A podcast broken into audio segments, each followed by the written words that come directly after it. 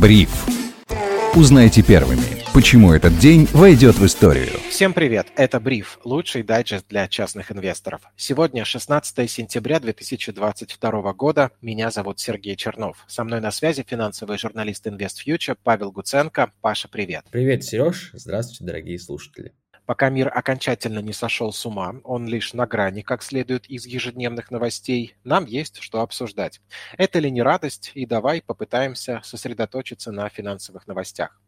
Сегодня Центробанк понизил ключевую ставку на полпроцента до 7,5 и снизил прогноз инфляции на 2022 год до диапазона 11-13% против прежнего 12-15%. И давай разберем пару цитат с пресс-конференции Центробанка. Во-первых, регулятор видит признаки того, что ситуация в экономике России в третьем квартале развивается лучше ожиданий, адаптация компаний-импортеров в России идет активно, спрос бизнеса на кредиты растет, но величина структурного дефицита бюджета будет влиять на ставку и в дальнейшем. И еще одно важное заявление Эльвиры Набиулиной. Не исключаем каких-то движений по ключевой ставке, но вероятность снижения снизилась. Начала говорить как Федя. Вероятность снижения снизилась. 7,5%, Паш, кажется, теперь это надолго, и выбор либо в пользу акций, либо в пользу депозитов в этом районе доходности. При текущей инфляции лично мне ясно, что депозиты не лучше, чем хранить деньги под матрасом. В итоге, начнут ли деньги перетекать в рынок акций? А, слушай, ну, а, вообще, я, если честно, не уверен в том, что а, прям потоком начнут течь деньги из депозитов в акции, потому что, как правильно говорит Эльвира Набиулина, и как мы все в целом чувствуем, доверие к фондовому рынку российскому а, очень сильно упало. Поэтому, безусловно, люди, а, возможно, предпочтут сегодня купить что-то на, на долгосрочную перспективу, совершить какую-то такую дорогую покупку, а, чем а, проинвестировать в акции. Скорее, вот такую альтернативу они выберут. Да, как правильно ты сказал, сегодня, конечно, депозиты дают уже неприятную а, доходность, да, долгосрочные, краткосрочные депозиты.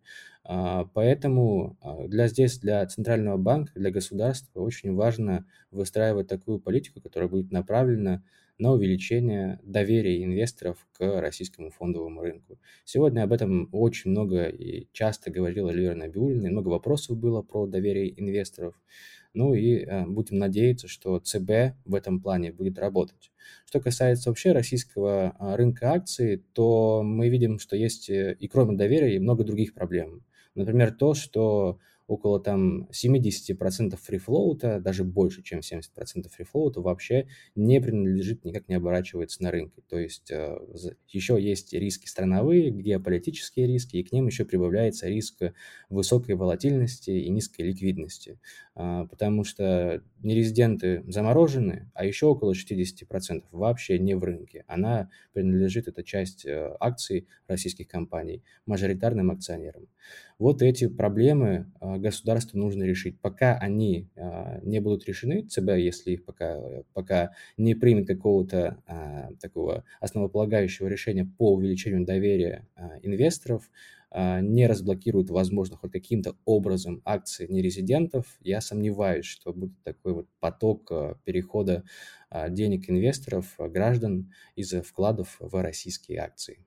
Но тем не менее, кстати говоря, что у нас все-таки на российском рынке есть интересные акции, есть интересные сектора. Я не думаю, что это, конечно, нефтегазовый сектор, но какой-нибудь ритейл или IT-компании, такие как Яндекс, как Озон, в целом сейчас могут быть для многих из нас э, интересными для покупки. То есть выбор все-таки есть сегодня. Еще из заявлений Эльвиры Набиулиной хочется отметить то, в котором говорилось о том, что плавающий курс рубля лучше фиксированного, а свободная конвертация иностранных валют в рубли всегда будет возможна в России.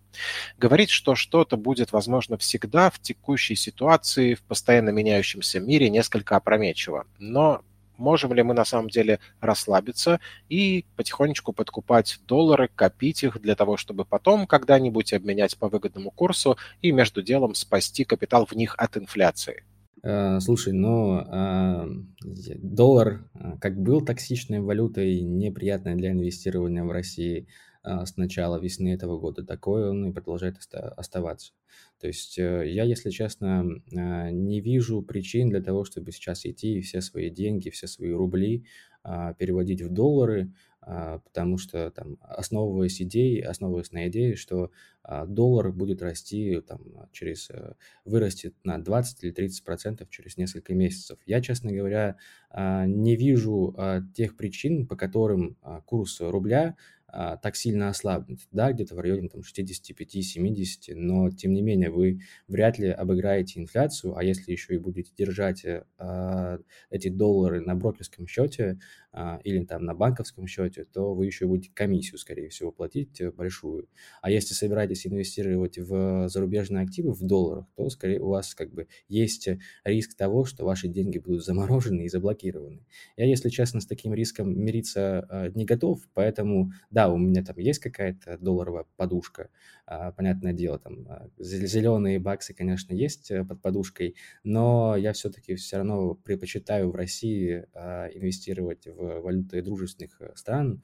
Это в первую очередь, конечно, касается юаня. Как бы это не такая токсичная валюта, и в целом понятно, что понятны тренды, да, что государство будет стимулировать э, вложение россиян в юани и распространение юаня большего по всей нашей стране. Да, у нас останется возможность там конвертировать рубли в доллары, а доллары в рубли, но тем не менее, как мне кажется, от доллара мы все будем постепенно отходить в стране, потому что вот такая вот политика государства, такая политика Центрального банка. Правильно она или неправильно, тут решать каждому а, по-своему. Но такая вот ситуация сегодня есть. Доллар как был э, какой то токсичной валютой, такой он и остается. Сказал бы мне кто год назад, что мы с тобой на полном серьезе будем обсуждать то, насколько юань лучше доллара и вообще перспективы вложения именно в эту валюту. Вот уж действительно, как все быстро меняется. Сменился и тренд обсуждения замороженных активов россиян. Эльвира Набиулина сегодня сказала, что идет формирование компенсационного фонда за счет агентства страхования вкладов. Понятно, что говорить о сроках, когда эта идея будет реализована, еще несколько самонадеянно, но тем не менее, можем ли мы пофантазировать, Паш, о том, каким образом все это будет реализовано? А, слушай, ну, а, мне вообще кажется, что а, решения, скорее всего, будут приурачивать к выпуску ИИС номер три. То есть, скорее всего, Минфин и ЦБ попытаются решить сразу несколько проблем российских инвесторов вот этим вот ИИСом. Будем надеяться, что там как раз-таки и будет решен вопрос с заблокированными активами. А, как сегодня сказала Набиулина, а, иностранные активы, которые заморожены в России, то есть эти акции, они не будут принудительно изыматься. То есть мы не будем забирать просто так в акции у иностранных инвесторов, но те дивиденды, которые приходят, э, плата за пользование российской инфраструктурой, да, там плата в НРД, в московскую биржу, а, уже исчисляется сотнями миллиардов, как сказала Эльвира Навиулина. То есть этих денег в целом а, может хватить на то, чтобы какую-то часть замороженных активов компенсировать э, гражданам и эти деньги влить в российскую экономику. Это на самом деле нужно делать, потому что деньги России точно нужны и россиянам точно нужны. Будем надеяться, что это решение не будет э, долгим и что уже до конца этого года, тут осталось совсем чуть-чуть, уже несколько месяцев, э, решение будет принято, потому что мы все его ждем. Э, у многих людей действительно большие проблемы, многие люди потеряли колоссальные суммы из-за того, что у них были заблокированы иностранные активы. А, и есть надежда на то, что ЦБ, а, да, Минфин, наши финансовые органы нам помогут а, с тем, чтобы эти деньги как-то вернуть обратно. Но, скорее всего, я у меня что-то есть такое вот предположение, что ЦБ будет стимулировать инвестирование данных средств в, в российские активы. То есть непонятно, а, что ты будешь, будет ли возможность эти активы снять да, с э, брокерского счета. То есть такого вот очертания пока окончательного всего этого законопроекта, всех этих э, планов а, нет. Да? То есть я боюсь, что а, через ИИС 3 будет тоже как бы реализовываться идея о том, что вот сохраните деньги, здесь вот эти вот, которые мы вам вернем за, из зарубежных активов, и инвестируйте в российские акции, да, в российский фондовый рынок. Потому что понятно, что главная задача Центрального банка Российской Федерации и Минфина России – это привлечь а, бюджет, привлечь деньги россиян на российский фондовый рынок для того, чтобы финансировать вот эту вот ту самую а, структурную трансформацию экономики. Как минимум будем надеяться на то, что компенсация произойдет по тем ценам, по которым акции были заблокированы. Ну и в целом, даже если все будет так, как ты говоришь, я лично не против, чтобы мои э, там, по-моему, 24 тысячи рублей, заблокированные в евро по текущему курсу, такая у меня там сумма э, в европейских ценных бумагах, были возвращены мне на индивидуальный инвестиционный счет, пускай даже с условием инвестировать их в российский рынок. Это все лучше, чем если бы они лежали мертвым грузом.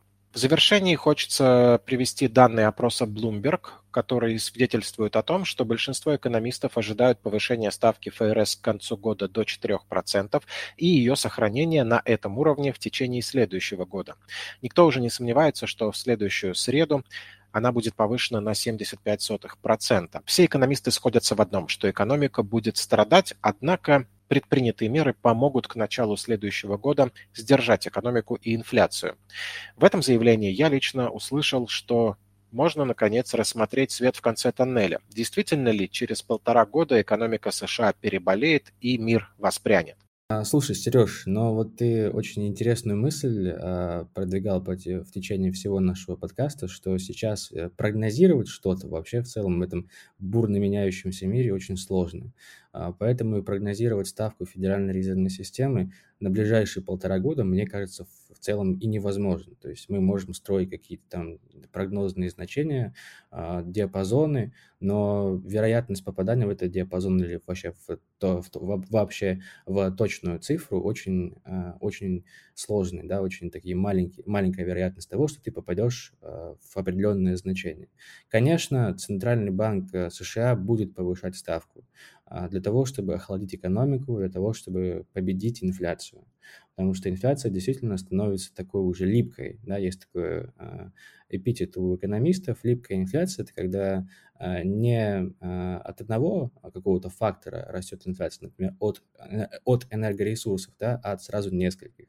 То есть в США сейчас есть проблемы определенные с рынком недвижимости, где цены, конечно, очень сильно растут, но еще и растут а, цены на услуги и товары, за исключением там энергоносителей. Энергоносители как раз сейчас в Штатах а, падают, но будут ли падать дальше цены на бензин, тут тоже как бы такой вопрос серьезный, потому что сейчас мы видим, что э, резервы в Штатах находятся на минимумах с 1975 года, то есть этот резерв рано или поздно придется а, придется наполнять. А за счет чего его наполнять, учитывая то, что нужно еще будет поставлять а, нефть европейским партнерам, штатам, как бы непонятно. То есть цены, скорее всего, на бренд, на WTI будут на высоких уровнях, поэтому и бензин, и переработка в Штатах тоже будут оставаться на высоких уровнях. То есть инфляция такая становится уже липкая, не уходящая, не временная, как нам говорил Паул еще год назад – Поэтому ФРС будет повышать ставку с шагом 0,75, возможно, даже 1%. То есть мы не исключаем такой вероятности, что ФРС пойдет на такое резкое повышение для того, чтобы экономику замедлить. А как вообще ФРС собирается выходить из, всех этого, из всего этого круга высокой инфляции? Для, путем а, замедления экономики, путем замедления спроса. Это можно сделать только а, повышая ставку широким шагом. И так как ФРС опаздывал а, да, он, он по итогу-то опоздал с повышением ставки, потому что там можно было повысить еще в прошлом году и в целом а, не допустить такого бурного роста цен. А, поэтому ФРС для того, чтобы наверстать упущенное, может пойти на повышение ставки на 1%. Что тогда ожидать? Конечно, если ставку поднимут на 1%, это не станет таким прям сильным ударом для фондового рынка, потому что вот уже на этой неделе мы заложили, да, рынок заложил а, постепенно а, заложил повышение ставки на 1%. То есть вероятность такую, такую уже отработали да, в котировках. А, поэтому, но, однако, все это будет сказываться на финансовых показателях компании, это будет сказываться на развитии рецессии, а, а рецессия – это, безусловно, негатив для рынка. То есть э, мы можем продолжить, и, скорее всего, да, действительно, рынок продолжит американский а, свое падение, так как, э, повышение ставки – это всегда рецессия, это удорожание кредитов, это, это повышение безработицы и прочие негативные а, факторы экономические. Поэтому кажется, что свет в туннеле мы пока еще, честно говоря, не увидели, на мой взгляд, и, и американский фондовый рынок э, продолжит падать с высокой долей вероятности. В очередной раз я радуюсь тому, что оградил себя от этих переживаний, потому что, ну, вышел из американских бумаг, нервы дороже хотя где-то и пришлось зафиксировать минус. А по поводу твоих слов о том, как ФРС собирается выходить, ты знаешь, мне кажется, мы видим, как собираются выходить из того клинча, в который они попали, и ФРС, и другие организации государственные и не очень, и в целом страны из ежедневных сводок новостей обстановочка-то накаляется. И гадалки не ходи, все это как раз наверняка связано с тем, что деньги будут дорогие, а значит денег будет меньше, и заработать их будет сложнее. Держим это в уме и радуемся единственной, пожалуй, более-менее позитивной сегодняшней новости о том, что Путин предложил премьеру Индии Нарендре Моди активизировать переговоры между странами по соглашению о безвизовых туристических поездках. Вот уж что нам и нужно было. Випассана и погружение в недельную нирвану на время всего отпуска где-то на просторах Индии. Это правда то, что нужно всем нам сегодня, 16 сентября 2022 года. Со мной на связи был финансовый журналист InvestFuture Павел Гуценко. Паша, спасибо тебе за развернутые комментарии. И тебе спасибо, Сереж. Меня зовут Сергей Чернов. Слушайте бриф, оставляйте, пожалуйста, отзывы и оценки на тех платформах, где нас слушаете. Мы всегда рады обратной связи. Отличных выходных, хорошего настроения и до встречи.